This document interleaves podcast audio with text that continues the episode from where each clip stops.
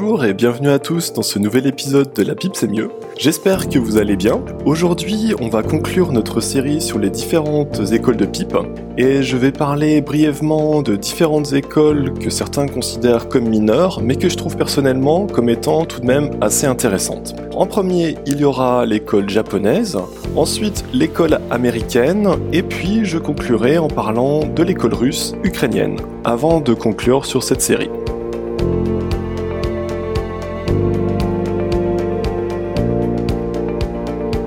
La pipe japonaise n'a pas attendu la découverte de la bruyère pour exister. En effet, les Japonais se sont mis à consommer du tabac dès les années 1570 par l'intermédiaire des Portugais, qui étaient les tout premiers occidentaux à faire du commerce avec le Japon. Les pipes japonaises traditionnelles, que l'on appelle kiseru, sont de conception très simple au premier abord. Pour vous expliquer, on a un foyer en métal d'environ 1 cm de diamètre qui est monté sur une tige creuse dont l'extrémité opposée est équipée d'un bec métallique d'où on aspire la fumée. Donc on a globalement on a trois parties. Les kiseru sont également utilisés comme un accessoire pour compléter euh, un kimono. Après la restauration Meiji de 1876, donc quand euh, l'empereur a retrouvé son pouvoir, à ce moment-là, les nobles ont perdu le droit de porter les armes, et donc, il fallait euh, quelque chose pour qu'ils puissent montrer leur statut. Le kiseru est devenu un marqueur de statut pour la noblesse. Toujours en conservant sa fonction première, donc le, fumage de tabac, les artisans ont façonné des modèles avec des luxueuses décorations dont les plus belles peuvent atteindre plusieurs millions d'yens. Aujourd'hui, les plus belles kiseru, donc qu'elles soient de fabrication ancienne ou contemporaine, peuvent se négocier jusqu'à 20 000 euros.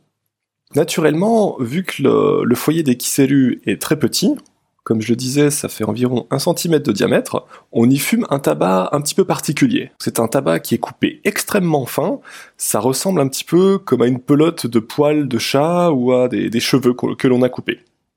Quand on y regarde de plus près, on se rend compte que l'école japonaise est intimement liée avec l'école danoise. En effet, alors que la pipe connaît un boom considérable dans le Japon des années 70, à cette époque, la pipe est considérée comme une façon beaucoup plus qualitative de consommer le tabac. De nombreux artisans japonais partent étudier euh, l'art de fabriquer la pipe auprès des maîtres danois. Dans les années 60-70, euh, ce sont vraiment les Danois qui dominent l'univers de la pipe, notamment avec les pipes fait main. L'un des plus grands artisans japonais, Hiroyuki Taketomi, va passer l'année 1976 auprès de Sixter Ivarsson pour peaufiner sa technique. Sixter Ivarsson, si vous vous en souvenez, c'est vraiment la grande figure de l'école danoise. Au même moment, euh, la firme Tsuge, qui est vraiment incontournable dans le paysage pipesque nippon, va envoyer six de ses bruyants employés en Italie et au Danemark. Deux d'entre eux étudieront sous l'aile de Sixter Ivarsson et de Jürgen Larsen et à leur retour au Japon, ils vont se lancer tout de suite dans la création de pipes freehand, donc les pipes fait main. Les créations de ces pionniers vont servir de point de départ pour les futurs pipiers japonais jusqu'à aujourd'hui. Quels sont les éléments propres à l'école japonaise? Comme je l'ai dit plus tôt, euh, les pipes de l'école française ou anglaise sont habituellement symétriques dans le sens de la longueur. Toutefois, les pipiers japonais vont volontairement faire des pipes qui sont complètement asymétriques pour plusieurs raisons, que ce soit pour suivre la veine du bois, pour profiter de la flamme, ou bien à cause de la forme qui est souhaitée. Malgré cette asymétrie, on observe une très grande harmonie dans les formes. Par exemple, les surfaces vont se répondre les unes les autres. Je pense notamment aux certaines pipes de Taketomi, dont l'un des côtés arbore une surface concave, tandis que l'autre va être convexe. On peut y voir une certaine forme de dialogue entre les deux moitiés des pipes de Taketomi, et bien que la proposition puisse sembler complètement opposée, le tout forme un ensemble confortable dans la main et qui rayonne d'une identité qui est vraiment unique visuellement parlant. De plus, la ligne des pipes japonaises est irrémédiablement organique. C'est-à-dire qu'il y a très peu de plats, très peu de lignes droites, tout est à base de courbes. Que ce soit dans la sculpture, la poterie ou la fabrication de pipes ou bien la calligraphie, on retrouve toujours quelque chose de propre à l'art japonais. C'est-à-dire que la beauté d'un objet s'exprime à travers ses imperfections. Cette façon d'appréhender les choses dérive directement du bouddhisme zen et ainsi que du taoïsme, donc c'est quelque chose qu'on appelle le wabi-sabi, c'est-à-dire reconnaître et ressentir la beauté des choses imparfaites, éphémères et modestes.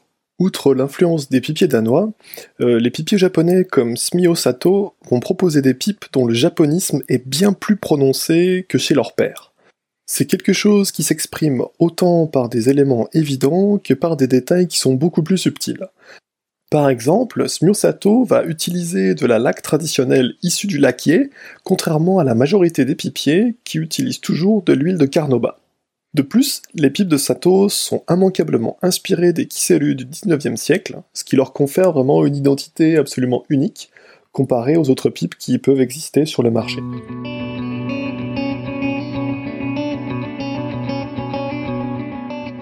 L'école de pipe qui suit fait un petit peu débat. Alors les quelques fumeurs européens que je connais bien sont vraiment très partagés sur le sujet, mais je suis plutôt d'accord avec ceux qui disent qu'il existe une école de pipe américaine. Alors c'est vrai qu'aux États-Unis, on retrouve une multitude d'artisans indépendants qui s'y sont vraiment multipliés pendant les dernières années et qui développent tous une identité propre. On retrouve majoritairement chez ces artisans des pipes qui sont très typées françaises et anglaises, mais on ressent vraiment l'influence de l'école danoise.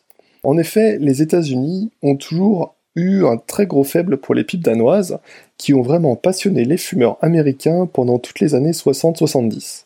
Il faut se rappeler que les États-Unis étaient vraiment le premier marché pour les pipes danoises pendant ces décennies. Alors si je veux résumer en un mot et peut-être en simplifiant un peu trop, les pipiers américains vont piocher des éléments dans toutes les autres écoles de pipes, ce qui donne à leur pipe une ligne très française et anglaise, mais on retrouve une multitude de détails que l'on peut retrouver aussi dans les écoles danoises, russes ou japonaises à la fois.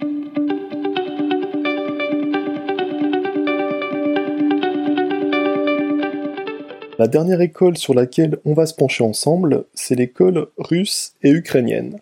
Donc c'est la petite dernière qui est apparue sur la scène internationale. C'est peut-être un cliché quand il s'agit de la Russie et des anciens pays euh, soviétiques, mais je trouve que les artisans euh, russes et ukrainiens ont un côté soit 0%, soit 100%. Il n'y a pas de juste milieu dans leur création. Par exemple, je vais prendre le pipier russe Armen Ivastovsky. Alors, il peut proposer une pipe qui va ressembler à deux gouttes d'eau à une Butchoquin super flamme, donc une pipe, une très belle pipe qui va être flammée mais avec une forme absolument classique. Et l'instant d'après, il va dévoiler une pipe en forme de soulier, donc en forme de chaussure par exemple. Un autre exemple pour illustrer euh, cette ambivalence entre les pipes très classiques et des pipes très originales, avec le pipier russe Alexei Karlamov, qui propose des pipes rustiques qui sont très simples et qui fait également des pipes sculptées très élaborées comme un iguane. Autre chose qu'il est important de noter, n'oublions pas non plus que la moitié de la Russie est en fait située en Asie, et on retrouve donc les canons de la pipe japonaise, donc dans tout ce qui est asymétrie et forme organique, qui vont être adroitement mêlés aux inspirations locales. Dès qu'on sort de la sphère anglophone, il y a un élément que je trouve important à souligner, c'est que la barrière de la langue va freiner le rayonnement de pipiers qui sont très talentueux, notamment en Russie ou au Japon. Et il y a certainement des dizaines d'artisans indépendants qui sont vraiment très talentueux à découvrir, mais qui ne sortent pas forcément des frontières de leur pays, parce qu'ils ne vont pas communiquer en anglais.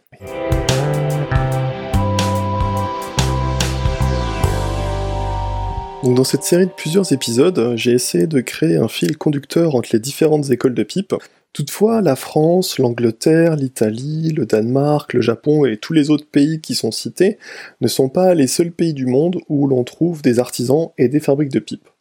Par exemple, on va en trouver en Tanzanie, en Argentine, en Serbie, en Suède, au Liban. Pour être honnête, on en trouve dans quasiment tous les pays du monde. Et si ces artisans et ces fabriques partagent des points communs, tous ont également une identité qui leur est propre. De plus, par souci de clarté, je n'ai pas pu citer tous les contributeurs d'une école de pipe. La raison est simple, parfois ils sont très nombreux et il n'est pas possible de citer tout le monde, et dans d'autres cas, malheureusement, on ne connaît pas leur nom. Alors ce qui m'amène à une conclusion un petit peu triste, j'ai eu du mal à trouver une raison précise, mais pendant les recherches nécessaires pour la création de ce podcast, quelque chose m'a sauté aux yeux vraiment très rapidement. C'est l'absence générale d'une historiographie de la pipe française. Alors contrairement à la pipe danoise, italienne, japonaise ou américaine, on trouve très peu de documents, de témoignages ou même de dates décisives dans l'histoire de la pipe française. ce qui est assez dommage puisqu'il s'agit quand même du berceau de la pipe en Europe continentale. J'y trouve deux raisons. La pipe française est plus éloignée dans le temps que ses consoeurs. On parle d'une époque qui se déroule de 1850 à 1950, contrairement à la pipe danoise qui va vraiment éclore vers 1960. Malheureusement, cette distance dans le temps implique que de nombreux documents ont très certainement été perdus, ce qui nous empêche d'obtenir tous ces témoignages aujourd'hui. Une autre raison, c'est que la pipe française repose plutôt sur des marques, tandis que les autres vont surtout reposer sur des individus ou vraiment des gueules qui ont marqué leur époque.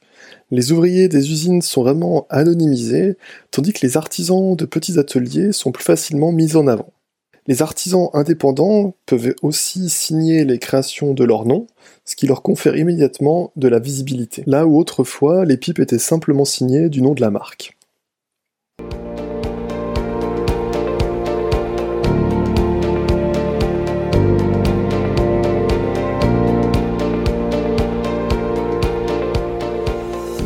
Alors cet épisode était un petit peu moins structuré que les épisodes précédents, c'était un petit peu euh, un fourre-tout des différentes écoles pour lesquelles je n'avais pas pu trouver trop d'informations, mais qui sont toutes suffisamment importantes pour que l'on s'y attarde. À titre personnel, ça a été vraiment très intéressant de réaliser ces différents épisodes, été l'occasion d'en apprendre beaucoup, malgré tout, pendant ces recherches. J'espère que vous avez pu retenir quelques petites choses. Si cet épisode vous a plu, n'hésitez pas à le partager sur vos réseaux sociaux ou à laisser un petit commentaire.